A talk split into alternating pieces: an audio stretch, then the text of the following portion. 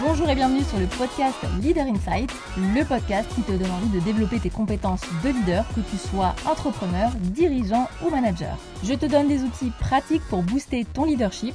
Je suis Audrey, vulgarisatrice scientifique sur la chaîne YouTube La Psy qui parle et aussi consultante en leadership pour dirigeants et managers. Ma mission, c'est de partager ma passion pour la psychologie appliquée au leadership et au management. Alors j'espère que dans cet épisode, tu trouveras ce que tu es venu chercher et bien plus encore.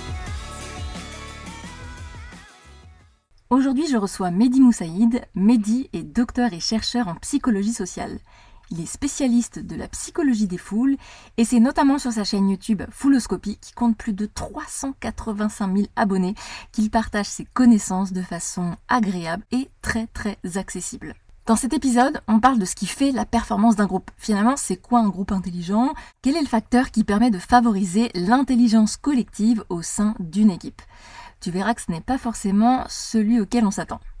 On parlera aussi de télétravail et Mehdi nous révélera si le télétravail a un impact négatif sur les relations sociales dans une équipe. Bref, vous l'aurez compris, on va aborder tout un tas de sujets hyper passionnants puisque on est dans le domaine de la psychologie sociale, domaine qui est euh, vraiment cher à mon cœur, que j'affectionne particulièrement. Je laisse donc maintenant place à ma conversation avec Mehdi. Bonjour Mehdi. Bonjour Audrey. Merci d'accepter mon invitation. Avec plaisir. Ça me fait super plaisir euh, de te recevoir, d'autant que euh, on s'est croisés il y a un an tout juste, je crois. Déjà. Oui. Déjà un an, oui, effectivement. C'était sur le tournage, euh, sur le tournage du Vortex, et puis c'est la première fois qu'on se rencontrait. Ouais. Alors moi, je connaissais ton travail depuis un petit moment. Pareil. Tu as, quand même une belle chaîne. et puis, étant assez fan de la psychologie sociale je dis toujours, si j'avais pas fait clinique, j'aurais fait, euh, je serais voilà, partie en psychosocial. Mmh mmh. Ouais, c'est assez fascinant, ouais.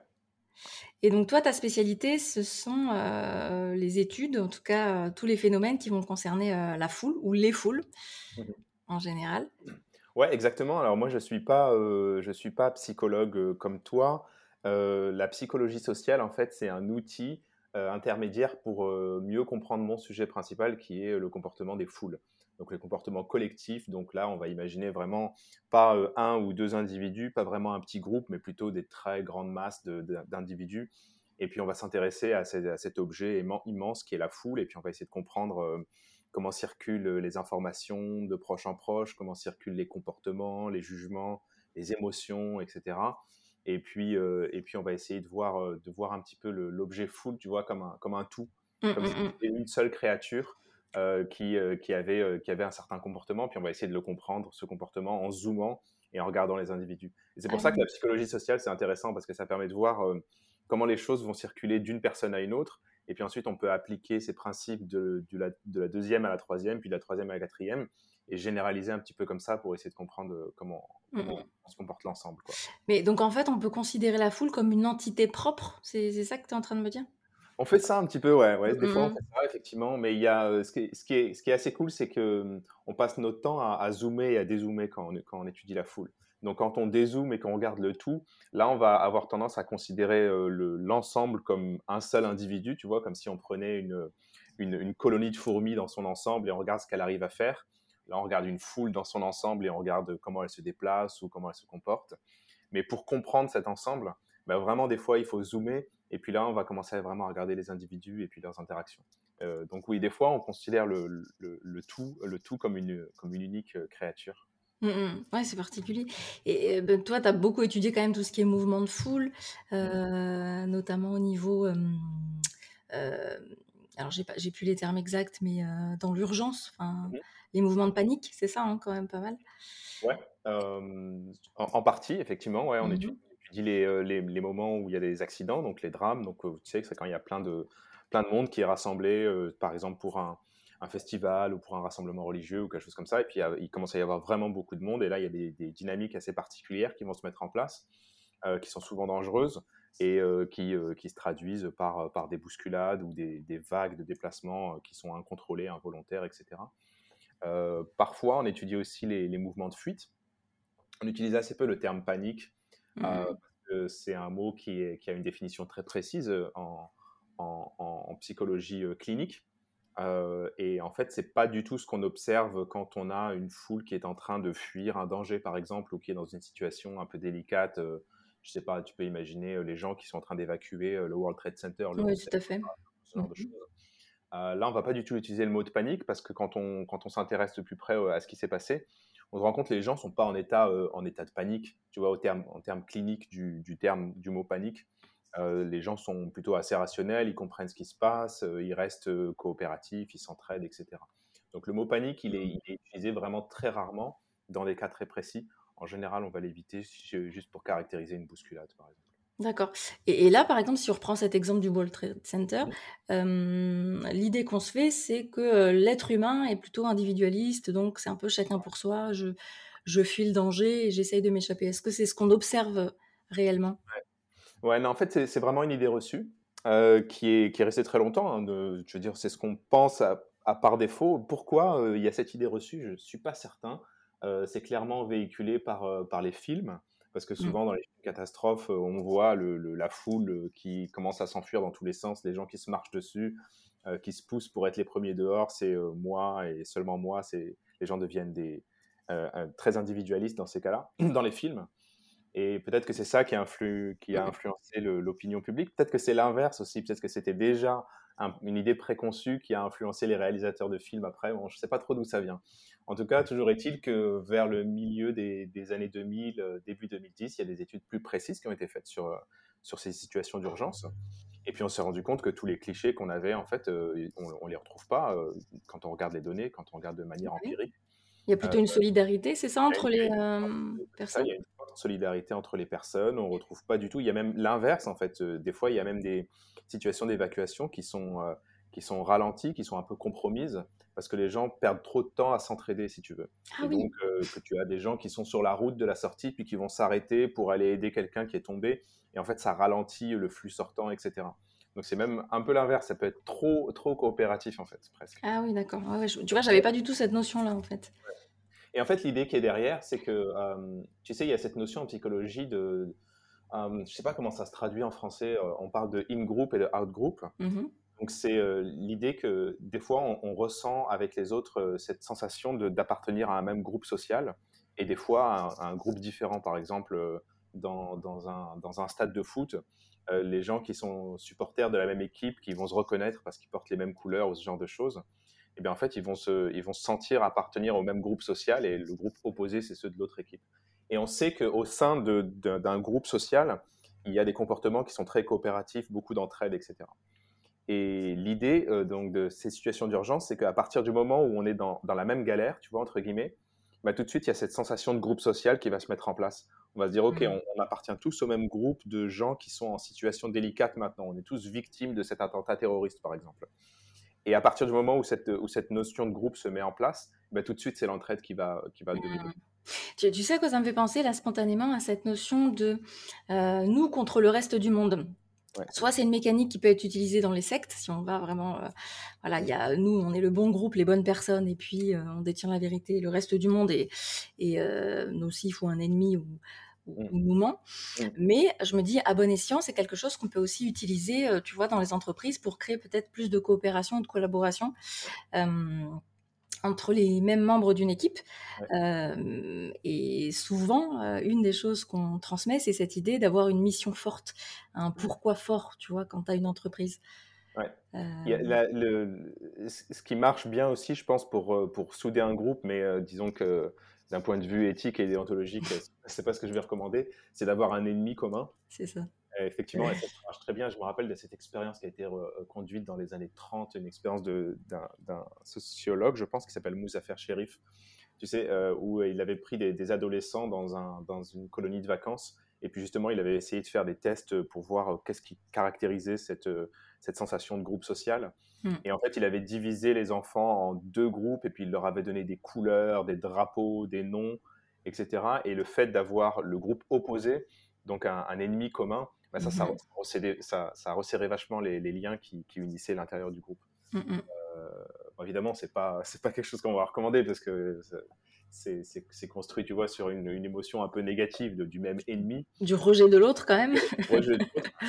Mais euh, disons que c'est un fait, en tout cas, le fait d'avoir un ennemi commun, c'est quelque chose qui va, qui va mm. qui va ressouder les liens entre les. C'est vrai qu'au niveau clinique, tu vois, c'est quelque chose que j'ai beaucoup vu, l'effet bouc émissaire. Euh, notamment au niveau bah, peut-être euh, euh, ado, collège, mais aussi après.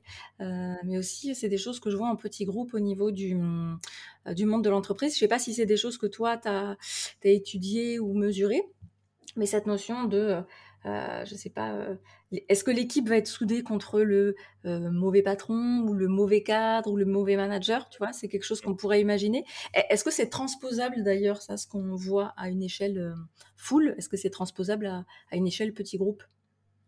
Euh, ouais, c'est-à-dire que la notion de, groupe social et de ce sentiment d'appartenir à la même communauté, c'est des choses qu'on retrouve effectivement à des échelles plus grandes. On fait des études, par exemple, sur, euh, sur les réseaux sociaux euh, en ligne, sur les médias sociaux comme Twitter, par exemple. Et Twitter, c'est un, un, outil qui est très pratique parce que les, données sont, sont, libres, elles sont ouvertes. Donc, en fait, n'importe qui peut aller regarder n'importe quel utilisateur de Twitter, voir qui, avec qui il est connecté, euh, quel message il poste, etc. Et donc, on peut comme ça regarder euh, le, réseau d'interaction. On peut voir euh, qui est ami avec qui. Et on peut caractériser ces gens en fonction de ce qu'ils postent sur Twitter. On peut dire, ah tiens, ça c'est plutôt des gens, disons, dans une sphère complotiste. ça c'est plutôt des gens qui sont dans une sphère différente. Et, et, on peut voir un petit peu la structure de ce réseau social. Et on se rend compte justement que tous les gens qui se ressemblent vont avoir tendance à se, à se connecter les uns aux autres et à de plus en plus se déconnecter des groupes opposés. Et donc, on va avoir comme ça des, des, petits îlots de communautaires qui vont avoir tendance à émerger et à se renforcer avec le temps. On appelle ça de la polarisation. La polarisation, c'est le fait de se rassembler, de se distinguer des autres groupes, c'est ça ou... Ouais. C'est-à-dire que les gens deviennent de plus en plus euh, soudés à l'intérieur d'une mmh. communauté et de plus en plus déconnectés des communautés opposées. D'accord. Ça, c'est intéressant aussi parce que tu vois, dans des très très grosses entreprises, c'est des phénomènes qu'on voit beaucoup. Parfois, tu vas avoir des. Euh, moi, j'interviens parfois avec. Euh, dans, des équipes, si tu veux, où le hum, manager ou, leader, on va dire, euh, a un petit peu, malgré lui, mis à l'écart les, comment dire, les autres services. C'est-à-dire que des fois, tu as cette impression que dans des très très grosses structures, tu as certains services qui, se voient un peu comme presque autonomes. Est-ce que tu sais comment on pourrait éviter cet effet-là? Ou le contrer, enfin, pour que hum, voilà, les, les, gens restent connectés à, je sais mmh. pas, à la structure entreprise ou... Je n'ai pas la solution euh, précise, mais je sais que dans l'expérience dont je te parlais tout à l'heure de Mouzaffer Shérif en colonie de vacances, euh, elle s'était composée en deux parties. La première partie, c'était celle que j'ai décrite, donc vraiment d'essayer de, de, composer deux groupes sociaux distincts et séparés qui sont très unis à l'intérieur d'un groupe et très désunis entre les groupes, tu vois. Donc mmh, avoir vraiment ces deux, ces deux communautés qui se séparent le plus possible. Ça, c'était juste la première partie. Et la deuxième partie de son expérience, c'était d'essayer de corriger ça, donc de remettre tout en place. Et en fait, ce qu'il a fait, mais c'est juste une solution, et il y a vraiment, en plus, il n'y a qu'une seule observation, donc c'est pas très parlant scientifiquement, mais disons que je peux toujours te dire, ce qu'il a fait, c'est que il est allé euh, donner des, missions communes aux deux groupes, où il les a mis ensemble. Alors au début, ça marchait pas parce qu'ils avaient tendance à justement à se séparer et puis à, se disputer les uns avec les autres. Il les a mis ensemble et puis il leur a donné des, tâches euh, dont le succès euh, nécessitait nécessairement la coopération à un grand nombre, tu vois. Et donc, obligatoirement, ils, ils ont eu euh, cette nécessité de se mettre ensemble. Et les tâches étaient finalement relativement faciles pour que les deux groupes puissent ensemble réussir à les faire, donc qu'il n'y ait pas un échec. Et à partir de ce moment-là, il y a des, liens qui ont commencé à être créés progressivement entre les, entre les groupes qui étaient désunis auparavant. Donc, ah, avoir, des, avoir des, des, exercices euh, à faire en commun nécessairement, c'est quelque chose qui peut marcher qui, oblige à la collaboration ou coopération. la coopération, il faut éviter l'échec à ce moment-là, parce que si euh, il y a une tentative de collaboration qui échoue, ça, hmm. peut, avoir l'effet inverse.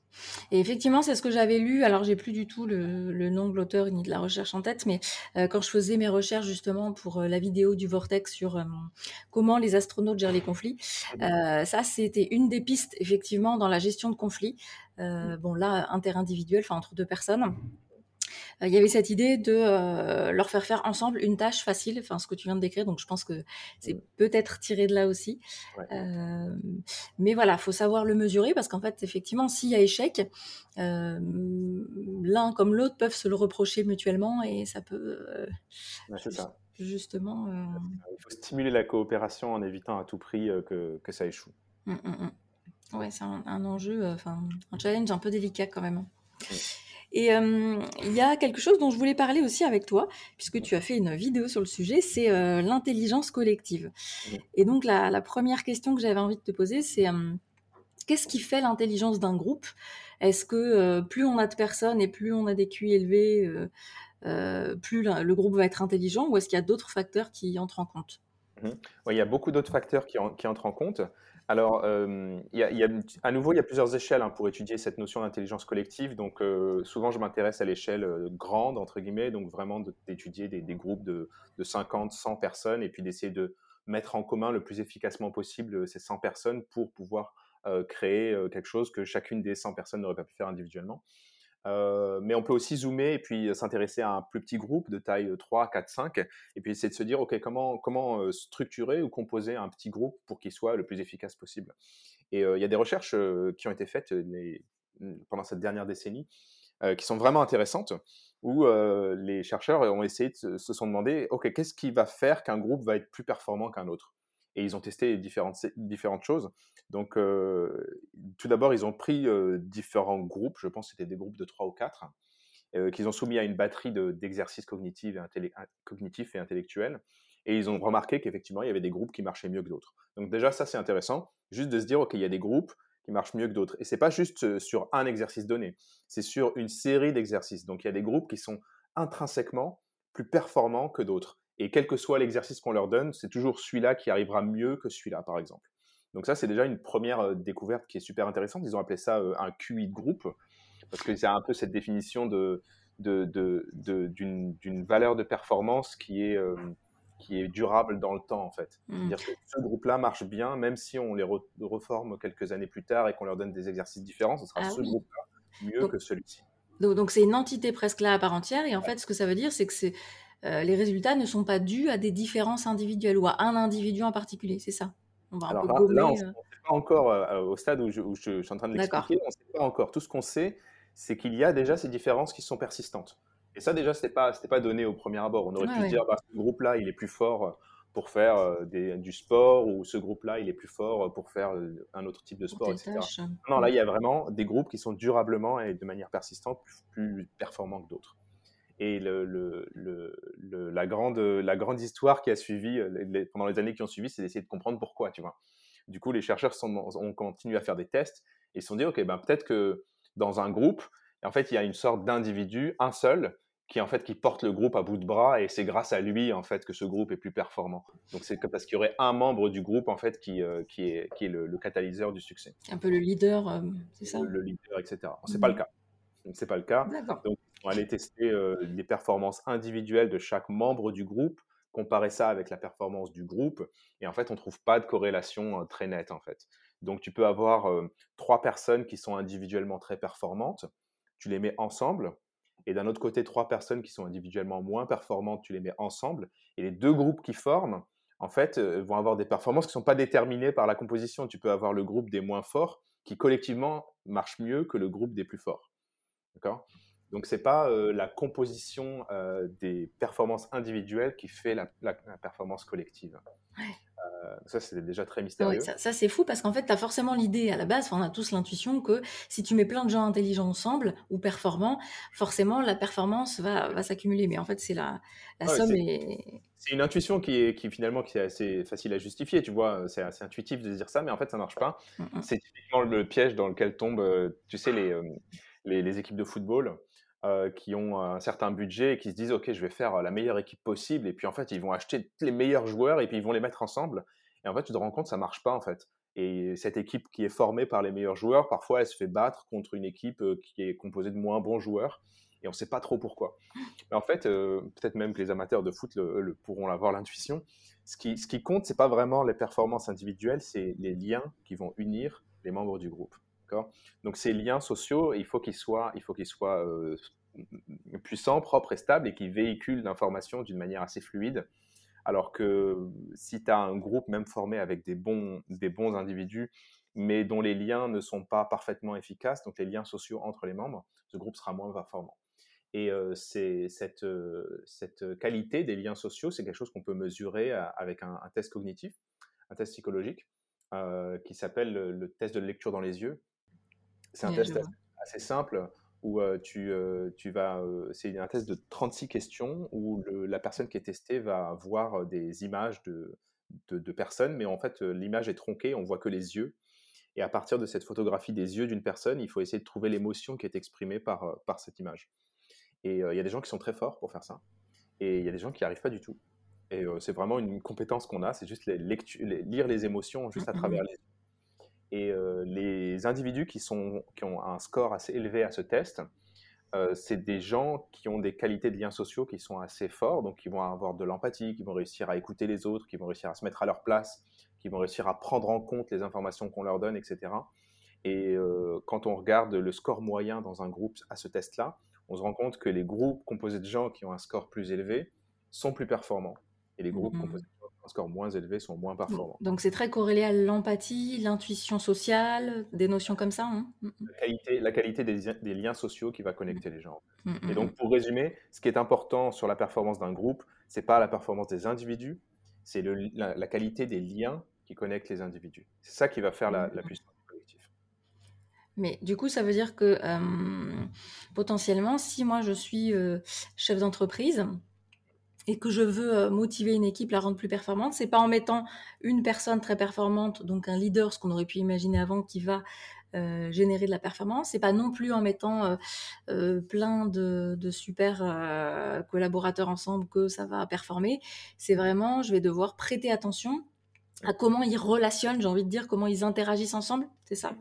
Ouais, c'est ça. C'est ça exactement. Alors c'est statistique, hein, donc c'est, à mmh l'échelle, c'est à l'échelle de centaines d'observations, mais effectivement statistiquement, il vaut mieux, il vaut mieux avoir des, des gens qui ont des, qui vont connecter, vont se connecter les uns aux autres de manière très très efficace, plutôt que d'avoir des plein d'électrons un petit peu isolés qui vont être forts individuellement, mais qui collectivement vont pas vraiment y arriver. Mmh. Statistiquement, c'est comme ça qu'il vaut mieux mmh faire. Après, si tu peux avoir les deux, c'est encore mieux. Hein.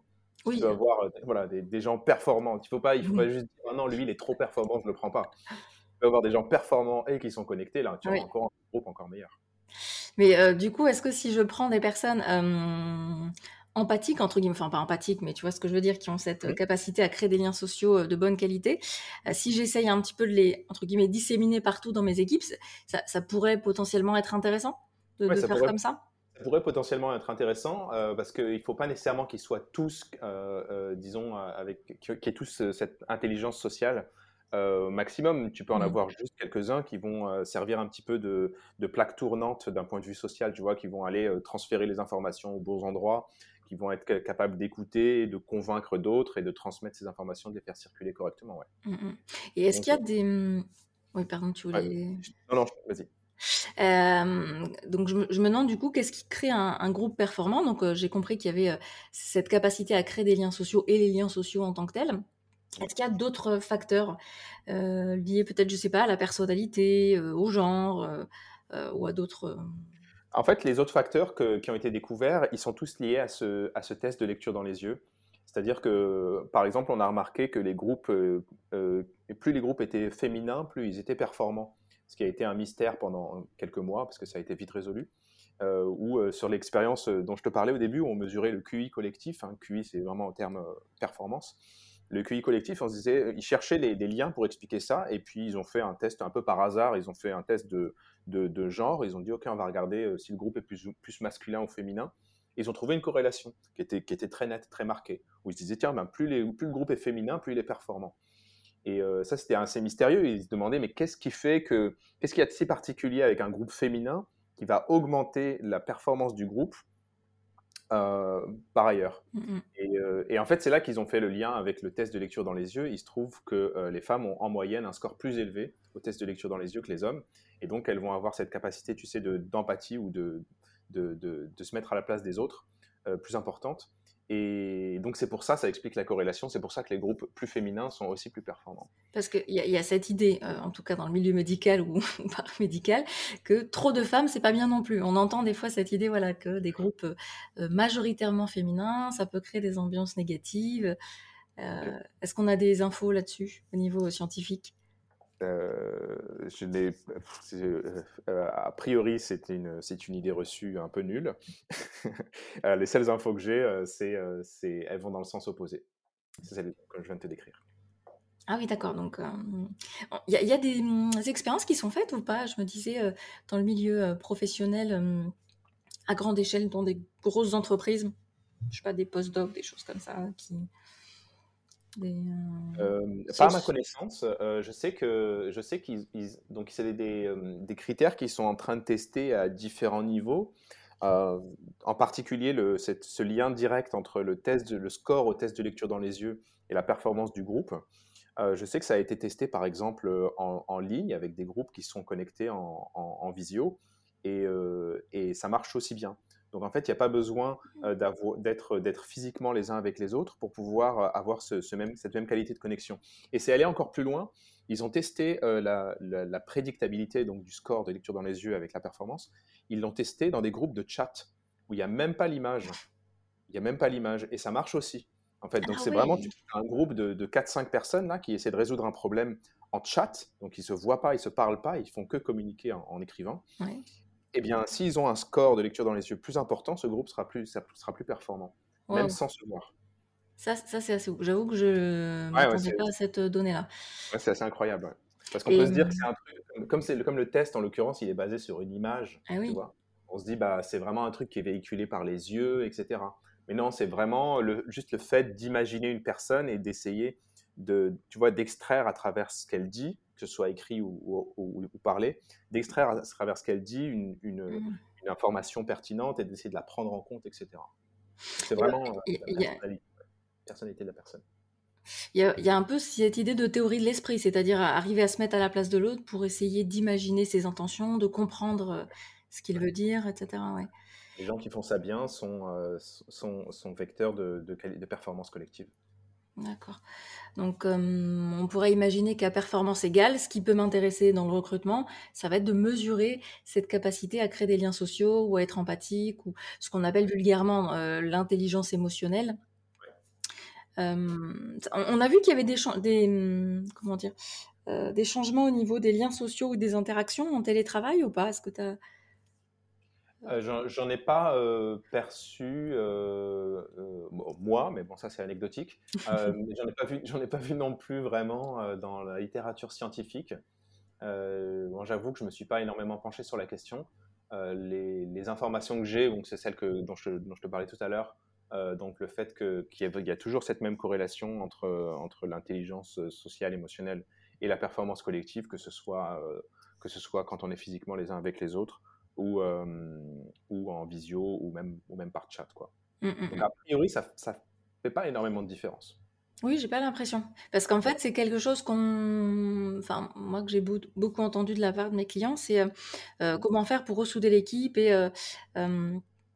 en tout cas, je sais pas si c'est une impression, une réalité, cette crainte que chacun parte un petit peu de son côté, notamment au moment du confinement, etc., et de, de perdre la qualité des interactions euh, avec toujours cette idée que le présentiel est optimal.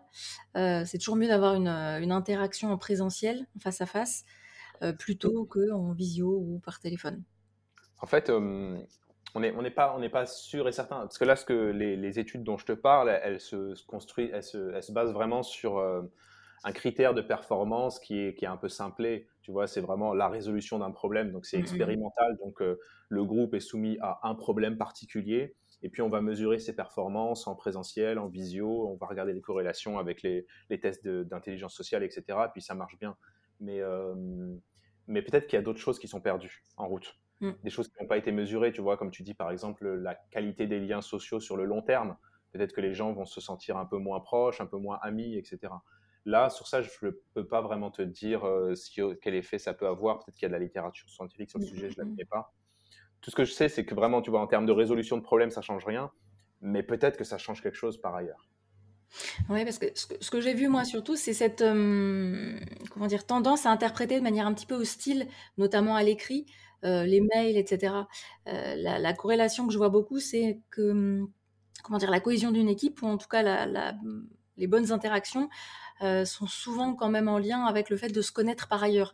Donc c'est pour ça que moi souvent j'incite euh, à, à ce qu'il y ait des temps euh, un petit peu informels entre les membres de l'équipe et même en visio, même en télétravail, je veux dire, parce que souvent, ça peut être un petit peu hyper formel, en, tu vois, en télétravail, on parle uniquement du boulot. Et en, en, réalité, le fait de parler de tout et de rien, c'est ce qui permet de mieux connaître la personne qui est en face de moi, donc potentiellement de mieux interpréter euh, ses intentions ou ses actions. Oui, je suis d'accord. Tu vois, ce qu'on disait au début, c'est que dans le fond, ce qui est important, c'est le, les liens sociaux qui existent entre les gens. Et donc, il y a des gens qui sont naturellement plus forts euh, que d'autres à, créer ces mmh, mmh. liens sociaux et les interpréter. Euh, mais euh, dans un groupe donné, donc avec une diversité de, scores au test de lecture dans les yeux, par exemple, bah, c'est important d'entretenir ces liens sociaux, justement. Et il est possible que le fait de, se, de, se, de se, se rencontrer tout le temps en visio va avoir un impact sur ça mais euh, je n'ai pas, de, pas de données dessus, ça me mmh. fait sourire parce que ça me donne l'idée d'un projet justement scientifique. Euh, ça, pourrait être un bon, ça pourrait être une bonne étude à, faire. Mmh, je mesurerais, tu sais, le, par exemple, à travers le test de lecture dans les yeux, euh, je mesure le, la qualité des liens sociaux dans un groupe euh, dans le temps, avec des gens qui se parlent tout le temps en visio et des gens qui se parlent tout le temps en vrai. Et peut-être qu'il y aurait un, tu vois, un effet à long terme, à moyen terme. Mais sur, les, sur les sur la littérature scientifique que je connais, je ne connais pas de différence. Alors ça, c'est un super test parce que là, je peux te dire, en tout cas, le télétravail, ou au moins euh, le, travail hybride, c'est en plein essor, donc il y a énormément de questions qui se posent. Et euh, une, des choses, moi, que j'avais lues, c'était euh, notamment le fait de, hum, quand tu as une conversation un petit peu délicate à, avoir avec un collaborateur, mieux vaut privilégier en fait le téléphone plutôt que la visio. Et ce qui est assez contre-intuitif, parce qu'on pourrait se dire qu'en visio, bah, tu as un petit peu plus de données, tu peux t'appuyer sur les expressions émotionnelles de la personne, enfin, expression du visage. et en fait, non, pas du tout. Apparemment, tu es un petit peu plus parasité bah, par la visio, alors qu'au téléphone, c'est beaucoup plus complexe de travestir sa voix, de, tu vois, plus accès à l'émotion de la personne. Et c'est vrai qu'il bon, y a des corrélations quand même au niveau des données qui, qui, ont été faites entre, tu sais, la voix, l'humeur, l'émotion, etc. Intéressant.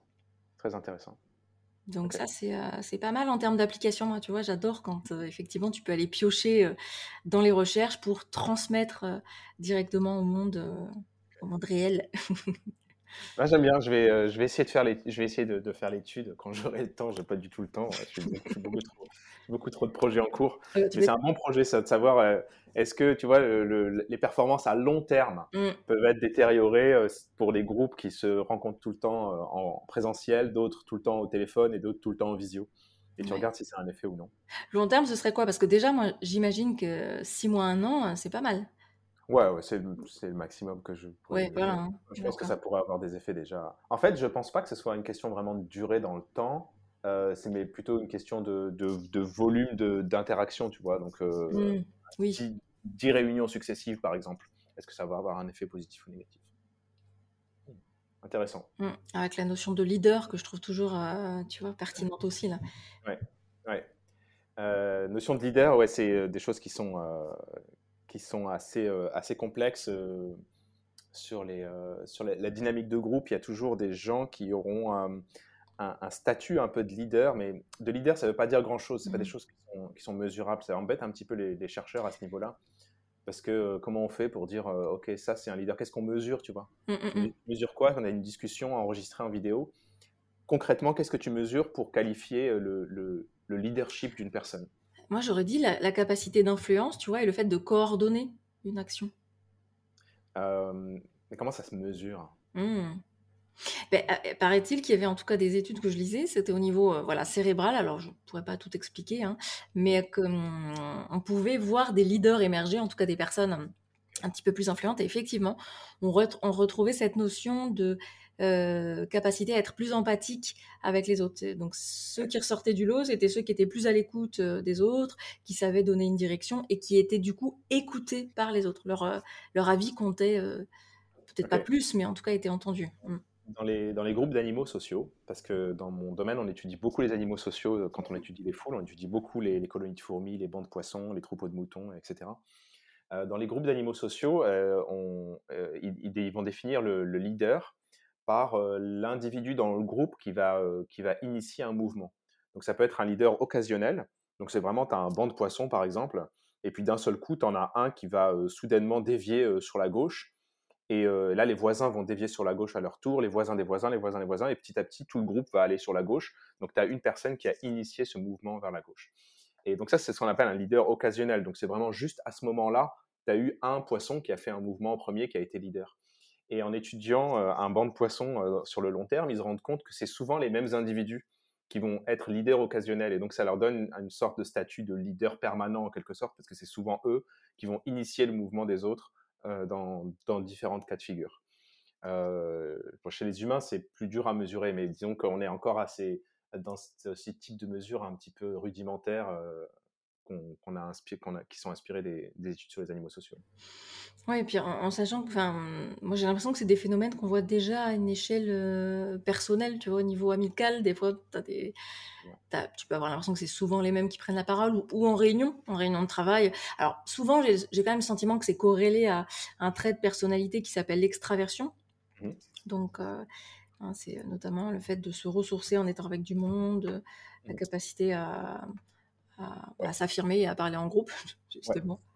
Ouais, alors c'est clair que c'est clair par exemple sur le, temps de parole, mmh. bah, c'est clair qu'on n'est pas tous égaux. Hein. Quand tu fais des, tu fais, tu fais des, études avec des, des groupes de, de, 3, 4, 5 personnes qui essayent de résoudre un problème ou qui sont dans une situation particulière, bah, c'est très très rare d'avoir un temps de parole équilibré entre chaque membre du groupe. Euh, c'est très très rare. Ça va dans les deux sens. Donc, tu, autour de la moyenne, il y a souvent des individus qui sont très au-dessus et puis il y a souvent des individus qui sont très en dessous aussi. Et, euh, justement, dans les, les études de performance collective des petits groupes, ils ont remarqué que l'équilibre du temps de parole était, euh, un des critères importants euh, sur la performance collective. Donc, des groupes qui ont des temps de parole plus équilibrés sont plus performants que des groupes qui ont des temps de parole plus déséquilibrés. Et en fait, ça se comprend assez facilement, parce que quand tu as un temps de parole très déséquilibré, en fait, la performance collective, elle se, elle se réduit en quelque sorte à la performance de celui qui parle le plus, parce que c'est lui qui va imposer la direction au groupe. Donc en fait, tu perds cette notion collective, en fait. C'est comme si tu avais euh, un décideur et puis tous les autres autour qui, qui, écoutent et qui suivent. Donc tu perds un petit peu le bénéfice du collectif. Alors que quand les temps de parole sont plus équilibrés, ben en fait, là, tu vas vraiment pouvoir puiser un petit peu les, idées de chacun, etc. Euh, et, quand, tu, quand tu réduis ton groupe à un individu, bah en fait, c'est la roulette, en fait. Ah soit, soit cet individu-là, il est bon et ton groupe va être bon, soit il est mauvais et le groupe va être mauvais. Et le, le temps de parole n'est pas corrélé à la performance. D'accord. Genre, zéro corrélé, en fait. Genre, euh, c'est complètement plat. Mais c'est important que ce soit équilibré, c'est ça, dans un groupe.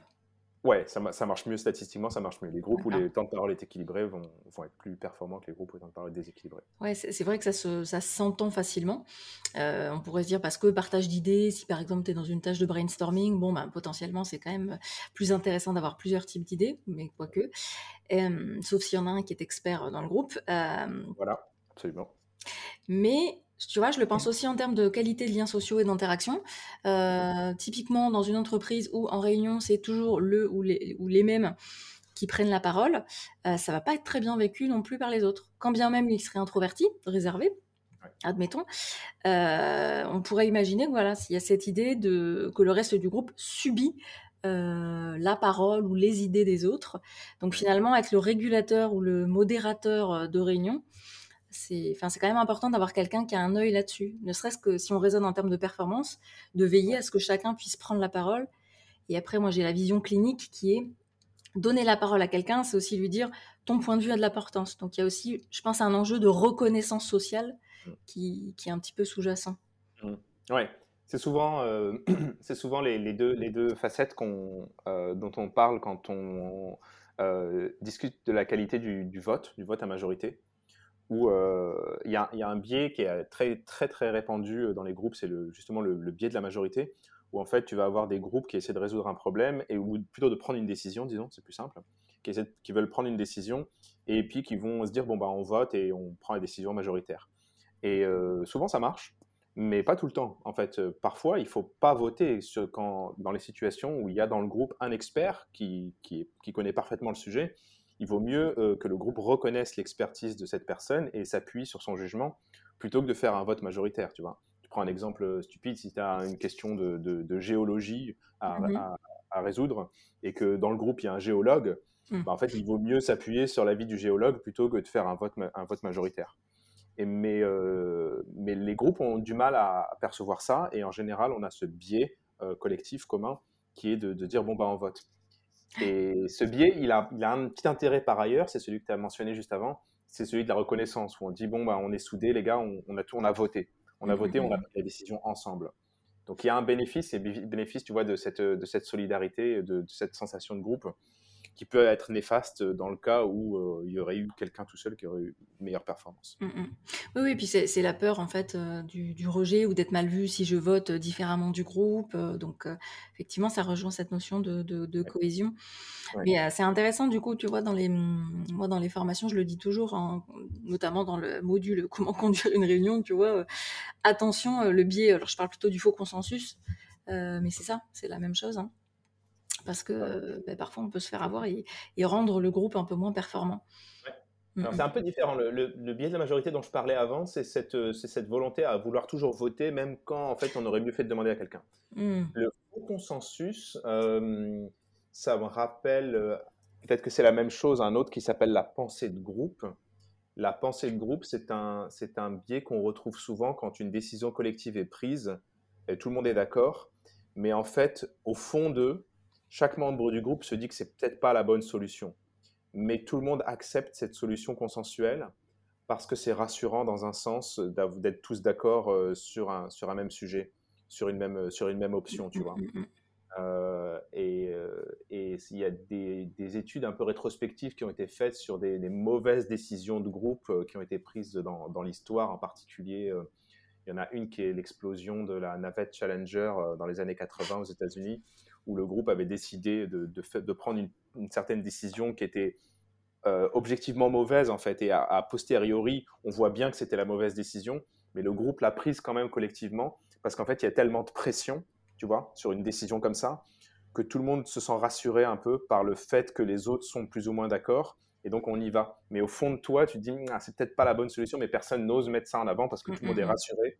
Donc ça, c'est un biais qu'on retrouve surtout euh, quand il y a des décisions difficiles à prendre. Ouais. Tu, tu, verrais une manière de le contrer ou pas? Est-ce que le fait de juste l'expliciter, de dire Eh oh, ça existe, ça, donc on va essayer d'y faire attention euh... Il y a un film qui parle de ça qui s'appelle 12 hommes en colère. Mmh. Euh, je t'avoue que je ne l'ai pas vu, mais j'en ai tellement entendu parler. Ouais, c'est ça, je l'ai pas vu. Où tu as, une décision qui est difficile à prendre, donc c'est euh, condamner une personne au, au tribunal. Et, et la décision est difficile et tout le monde est à peu près d'accord parce que voilà, il y a ce biais, de la, ce biais du, la pensée de groupe qui se met en place. Et euh, le seul, qui était pour une mauvaise décision donc, et le seul euh, moyen, en tout cas dans ce film, qui a été trouvé, c'était une personne. Il suffit d'une personne en fait qui va poser son veto en fait, qui va dire non, je, propose qu'on en discute encore parce que j'ai l'impression qu'on prend la mauvaise décision, etc. Mais c'est une, c'est un, un, comportement qui est difficile quand même, parce que surtout quand mmh, mmh. une décision difficile à prendre. Mais euh, en l'occurrence, dans le film, il, suffisait d'une personne pour convaincre les 11 autres progressivement les uns après les autres. Donc, il faut quand même avoir suffisamment d'affirmation de soi, on pourrait imaginer, pour le faire, ou en tout cas que ce soit quelque chose connu par l'entreprise, admettons, et euh, de dire, ben voilà, toi, tu vas jouer le rôle de cette personne-là. Parfois, on parle de jouer le rôle de l'avocat du diable, donc c'est-à-dire tu vas être la personne qui va remettre en question, euh, et c'est ton, ton rôle. Donc, euh. c'est un rôle difficile, parce que c'est le c'est pénible quoi. oui, c'est ça. Oui, mais là tu as la casquette, c'est-à-dire c'est pas toi qui parles, c'est euh, le rôle que tu vas jouer à ce moment-là. Ça peut ça peut changer évidemment en fonction euh, euh, T'imagines une, décision difficile, il y a 10 personnes qui doivent la prendre et les 10 sont d'accord. Et tu en as un qui lève la main qui dit je propose qu'on rediscute les, différentes options. C'est pénible, tu vois. mais je pense que qu'effectivement ça peut ça peut apporter du bien. Oui, après évidemment il y a, y a à moduler, c'est pas tout le temps, etc. Mais Ok, bah on a vu pas mal de choses. Hein. c'est génial.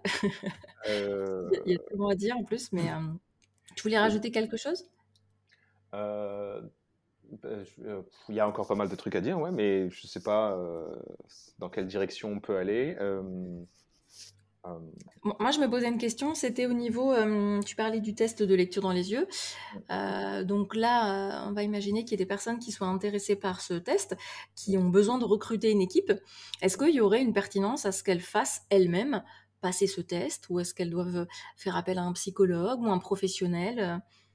Est-ce qu'il y a une pertinence à faire passer ce test Soit pour du recrutement, soit pour pour du recrutement, moi, je, je, recommanderais de le passer, effectivement. Mmh euh, ah, mais alors, c'est pas un test qui est, difficile à faire passer comme, euh, comme un test de QI, par exemple, tu vois, où là, il faut vraiment faire gaffe.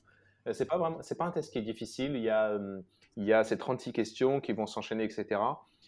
Mais tu vois, moi, j'ai l'impression que c'est pas dur, mais c'est parce que j'ai l'habitude d'organiser de, des expériences et de conduire des choses dans des conditions contrôlées, etc.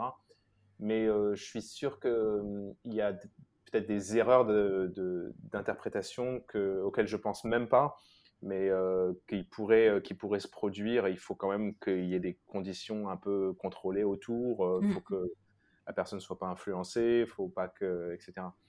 Donc, je, je, pense, je pense qu'un recruteur pourrait le faire passer tout seul. Encore faudrait-il le trouver, le test. Oui. Je pense qu'il doit être disponible. Mais, un chef d'entreprise, euh, voilà, ça peut être peut-être un petit peu euh, risqué, je dirais, de faire passer le test parce que les conditions euh, de passation seront peut-être pas les mêmes d'une personne à une autre et peut-être faire attention à l'interprétation. Ouais, je pense, je pense que c'est un peu risqué. C'est pas un test qui est difficile, mais je pense qu'il vaut mieux quand même avoir quelqu'un qui a un peu d'expérience pour, mm, mm. pour, pour, le faire correctement. Oui pour mettre un petit peu de distance aussi. Et, attention à ne pas tout miser là-dessus, parce que des fois, c'est des choses qu'on voit avec des, pseudo-tests de personnalité, où euh, finalement, on va se laisser influencer par le test de personnalité pour prendre sa décision finale. Euh... Tu as dit mettre un peu de distance, c'est essentiel, bien sûr, effectivement. Mmh, mmh, mmh. Ton, ton, patron qui te, qui te pose le test sur la table et qui te dit ah, on va voir comment es, on va voir quel score tu vas avoir et qui te regarde dans les bras. Euh, c'est pas sûr que tu as un bon, un bon score. il, est, carrément biaisé, pourri à la fin.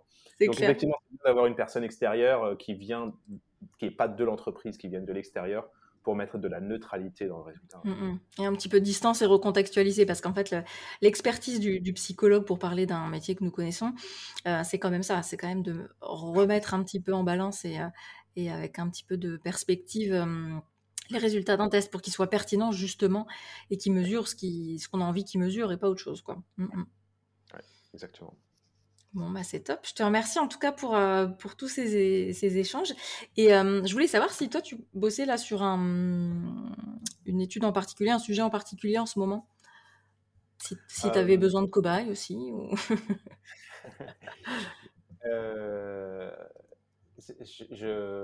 en, ce moment, j'ai ben, plein de projets en cours. Euh, j'ai euh, cette euh, fameuse expérience sur la partie d'échecs collective où on teste le, score, le, niveau aux échecs d'un collectif, donc d'un groupe qui joue aux échecs en votant pour chaque coup. Donc à chaque coup, le, groupe va décider par un vote quelle pièce va être déplacée sur l'échiquier et on essaie d'estimer le niveau collectif aux échecs de ce groupe. Et on veut mmh. voir s'il est euh, euh, meilleur que la moyenne du groupe, ou meilleur que le meilleur membre du groupe, ou meilleur qu'un maître international aux échecs, par exemple, des choses comme ça. Et donc on se rend compte qu'effectivement, il y a carrément un bénéfice à, être, à avoir une approche collective, même pour jouer aux échecs. Euh, mais bon, pour l'instant, c'est des résultats qui sont encore en cours d'analyse, donc c'est un projet en cours. C'est quoi? Ça me fait penser à l'IA, à l'intelligence artificielle, voilà, comme si euh, plein d'humains ensemble, finalement, c'était un peu comme une intelligence artificielle euh, qui calculait plein de possibilités, etc. Ouais, c'est un peu les. Pour prendre un petit peu de recul, quand on, est, quand on bosse sur l'intelligence collective euh, sur ces 10-20 dernières années, on, se rend compte qu'il y y a ces deux mouvements montants, un peu scientifiquement parlant, qui est l'intelligence artificielle, l'intelligence collective. Et l'intelligence de l'expert, c'est l'intelligence isolée d'une personne qui est, qui est, super forte. Euh, elle sert un petit peu d'arbitre parce qu'à chaque fois qu'il y a des, nouvelles expériences qui sont faites en, intelligence artificielle, on les compare avec les performances de l'expert. Et quand il y a des expériences qui sont faites en intelligence collective, on les compare avec les performances de l'expert. Donc l'expert, il est un peu au milieu et de plus en plus, il est en train de se faire euh, battre sur les deux fronts en fait. on se rend compte que l'ordinateur va être de plus en plus fort et que le collectif, quand on arrive bien à le structurer, il peut aussi battre l'expert. Mais euh, euh, rarement on, oppose l'intelligence artificielle et l'intelligence collective. Mm. Euh, et, c'est un peu deux forces montantes. Le truc, c'est que c'est des communautés vraiment différentes qui bossent sur ça. D'un côté, on a vraiment des, informaticiens qui, ah travaillent dessus, des théoriciens, des mathématiciens. De l'autre, on a plutôt des gens qui viennent de, psychologie ou de sciences cognitives. Mm, mm communautés qui sont assez isolées quand même, disons, assez éloignées les unes des autres. C'est vrai qu'on aurait envie de les rassembler un petit peu là. ma, vision euh, dans, un futur proche, c'est qu'il va y avoir une sorte de peut-être de fusion, pas de compétition, je dirais de fusion entre les deux, où euh, la machine et le collectif se mettent en quelque sorte ensemble pour former un truc qui, qui marche vraiment bien. Mmh bah, il y a notamment l'UX design, enfin, tu sais, tout ce qui est psychologie cognitive, euh, voilà, où on va étudier les interactions homme-machine. On pourrait imaginer voilà, cette, cette voie-là qui s'ouvre ou qui vient rassembler psychosocial et, et informaticien peut-être ou technicien. Par exemple, Par exemple ouais. C'est des choses, que, des évolutions que je verrais bien dans le futur, ça. Mmh, mmh. J'imagine ça aussi, ouais. Et ok, au niveau de tes actualités, est-ce que tu as des vidéos que tu prépares là en ce moment sur ta super chaîne YouTube qui s'appelle donc Fulloscopie, je le rappelle, courez-y. Euh, j'ai une vidéo, bah, j'ai des, des, vidéos qui vont sortir où je j'aime bien j'aime bien faire des choses un peu expérimentales où je où je où je montre les phénomènes plutôt que de les expliquer. Enfin, je fais les deux, mais j'aime bien les montrer aussi. Et en ce moment, j'ai une série sur ma chaîne YouTube où je j'invite mes abonnés à venir participer à une expérience. Donc, j'essaie d'en inviter une petite centaine pour que ça fasse une petite foule. Euh, à venir participer à une expérience et puis je les mets dans une certaine situation et puis euh, on filme. Évidemment, il y a une équipe de tournage autour et ensuite on essaie d'interpréter les résultats ensemble. Et la prochaine qui va sortir, elle va concerner euh, la, qualité d'un vote majoritaire. Donc où on va essayer de, poser des questions, de demander au groupe de prendre des décisions et puis ils vont voter. On va regarder si la majorité a raison ou non. La plupart du temps, elle a raison, mais mmh. on va pousser le bouchon un peu loin, puis on va essayer de trouver les situations où la majorité aura tort. Et donc, on va essayer de, trouver les, conditions limites en fait, de, la, puissance de la majorité. Euh, donc ça, c'est une, des actus sur la chaîne, donc une prochaine vidéo. Il y a une actu euh, plus, plus récente qui n'est pas sur la chaîne, c'est qu'il va y avoir une, expo qui va ouvrir euh, à la Cité des Sciences à Paris, l'expo mm Full. Et je suis le commissaire scientifique de l'expo. Donc l'expo a ouvert le 18 octobre et bah, j'invite tout le monde à aller la voir. Top. Bah, donc c'est à la Villette, c'est ça? Ouais, c'est ça, Cité, Cité des Sciences et de l'Industrie. Ok. Ah ouais, j'adore cet endroit. Qu'est-ce que je voulais te dire? Ok, donc on peut te retrouver sur ta chaîne YouTube. Euh, tu as un compte Instagram sur lequel tu n'es pas souvent présent, mais qui est existant. Twitter? Ouais, pareil, je suis pas, je suis pas trop présent sur Twitter. Je fais, je fais attention aux réseaux sociaux. Euh, euh, c'est que je sais qu'on peut vite perdre le contrôle. Oh, oh oui, tout à fait. Ok, donc si on veut interagir avec toi, c'est plutôt voilà via ta chaîne et tu as aussi un site euh, sur lequel tu partages pas mal de choses et où tu, on va dire, recrutes euh, des fois euh, des abonnés pour des expériences comme tu l'évoquais là. Mmh. le site fulloscopy.com dont, je me sers comme une sorte de petit labo virtuel où vous pouvez vous inscrire et puis je, fais des petites expériences sympas et puis ensuite je montre les résultats en vidéo. Mmh, c'est top. Ok, bah je vais mettre tout ça dans la description de l'épisode. Et en tout cas, je te remercie encore beaucoup, Mehdi, pour ce partage. C'était très cool. Avec plaisir. Merci, Audrey, de m'avoir invité. Le podcast touche à sa fin. Euh, je te remercie d'être resté jusqu'au bout et si tu souhaites soutenir mon travail, c'est très facile, ça te prend moins de 10 secondes. Tu peux me laisser 5 étoiles sur la plateforme de ton choix, Apple Podcast, Spotify ou autre. Et si tu es CEO et que tu gères une équipe, même une petite équipe de 2-3 personnes, c'est quand même déjà du travail, et que tu te poses des questions sur ton management, par exemple tu te demandes, voilà, est-ce que je communique de la bonne manière? Est-ce que je motive correctement mes équipes? Est-ce qu'on pourrait faire différemment? Bref, toutes ces questions qui te taraudent, eh bien ce que je te propose c'est de me contacter pour qu'on en parle à l'occasion d'un échange gratuit de 30 minutes. Pour ça, c'est très simple, tu cliques sur le lien qui est dans la description pour prendre rendez-vous en fonction de tes créneaux et des miens. Alors je te dis à très bientôt